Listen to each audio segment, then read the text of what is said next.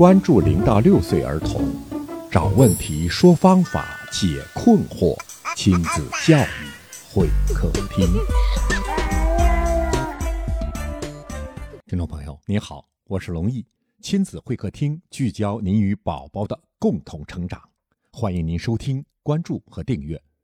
今天会客厅为您请来的第一位嘉宾是张爱静老师。大家好，我是张老师。他从教二十年，其中有十五年的幼儿评估经验，非常的优秀。第二位呢是秋秋老师，科班出身，六年的幼教经验，两岁孩子的妈妈。Hello，大家好，我是秋秋。听众朋友，选玩具学问很大，想当然肯定是不行的。那究竟怎么选呢？我们已经说了两期，今天我们继续为您的孩子选玩具。那么我们把这个饼图一大半交给了自然，还有一小部分交给了生活。那我们剩下几部分是什么呢？首先，第一个呢，就是孩子的兴趣。每个年龄阶段，他的兴趣点是不一样的。跟随着孩子的兴趣来选择玩具的话呢，会满足他的兴趣。那么还有一小块呢，就是家庭支出，塑造孩子价值观、世界观的时候，我们买的玩具呢，是给予他背后的意义。而不是给予它的价格。嗯，啊，对，因为这个建议很我好。我记得有一个家长，他给小女儿买了一个几万块钱的包包，然后说：“嗯，这个是我送给你的。”但是你觉得这个孩子，这个几岁的孩子，他会明白这个几万块钱的包包的含义吗？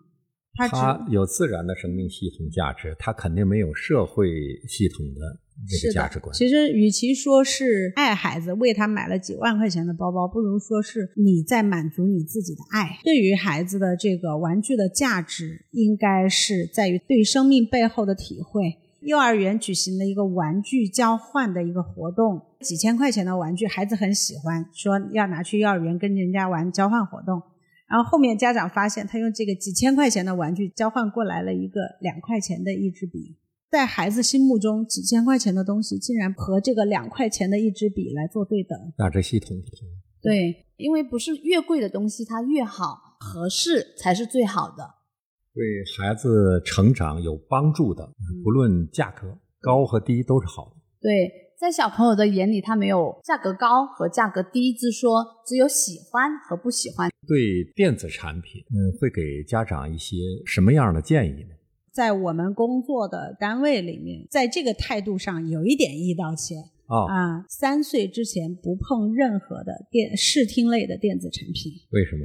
因为三岁之前是孩子大脑发育和语言语言能力，还有亲社会，还有性格养成的非常关键的时期。三岁之前的宝宝不能碰任何视听类的电子产品，对吧？其实有时候很难做到，对吧？对，那孩子看动画片算不算呢？孩子将近一岁看电子产品的时间太过长了，不跟人说话，发育就稍微有点迟缓。造成心理问题了，那也影响他成长了。它不仅是造成心理问题，它也造成生理的发育迟缓。在做测评的过程中，碰到很多这样的例子：过量的电子产品造成了语言发育迟缓、动作的发育迟缓，整个心智的滞后，甚至有的被医院就是诊断为呃这个自闭或者或者是疑似自闭，有这个比较严重的后果。嗯，在家长我们能够理解家长带孩子难的问题。但是对于孩子这个终身影响，电子产品从比较小的年龄来说是负面的影响大过于正面的影响，导致孩子发育不良，或者是影响发展滞后等等。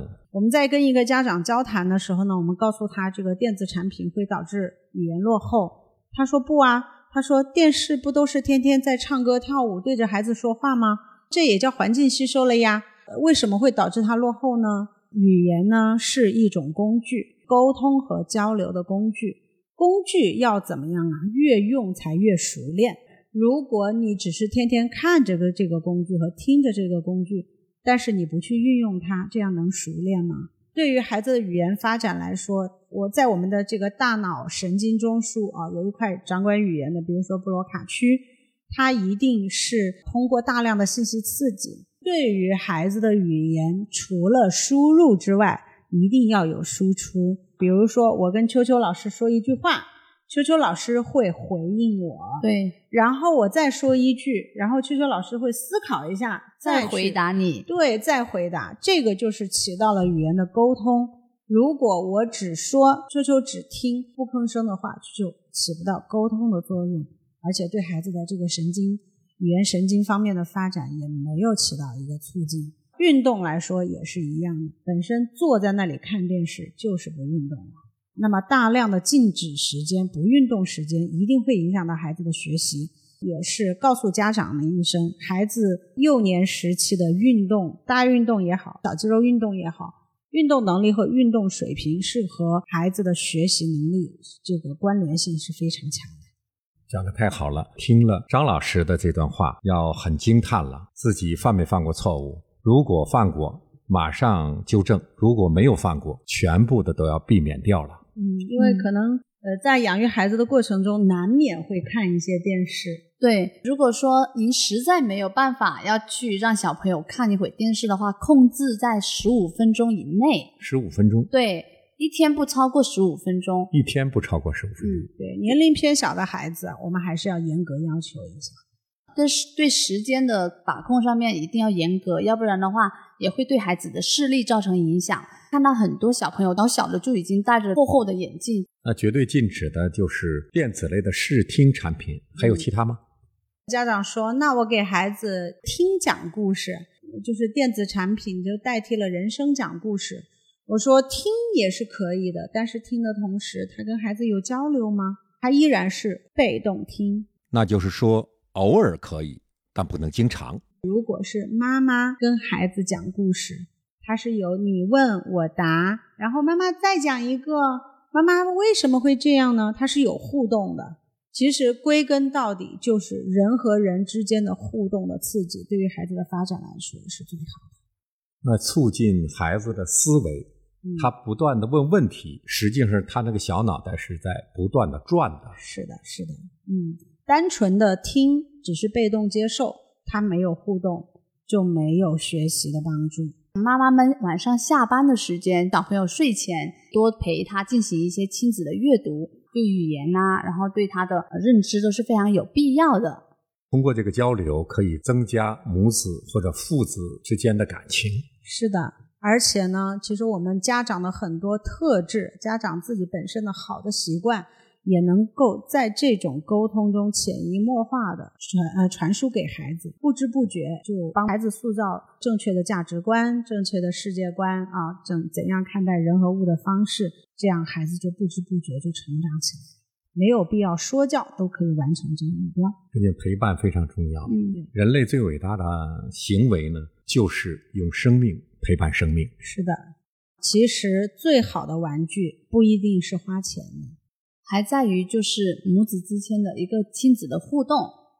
呃，再有呢，就是你给孩子置办玩具的时候要做评估，对他的成长有益的就可以买，无益的就别买了。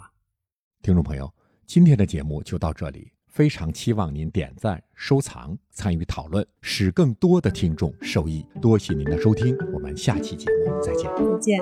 再见。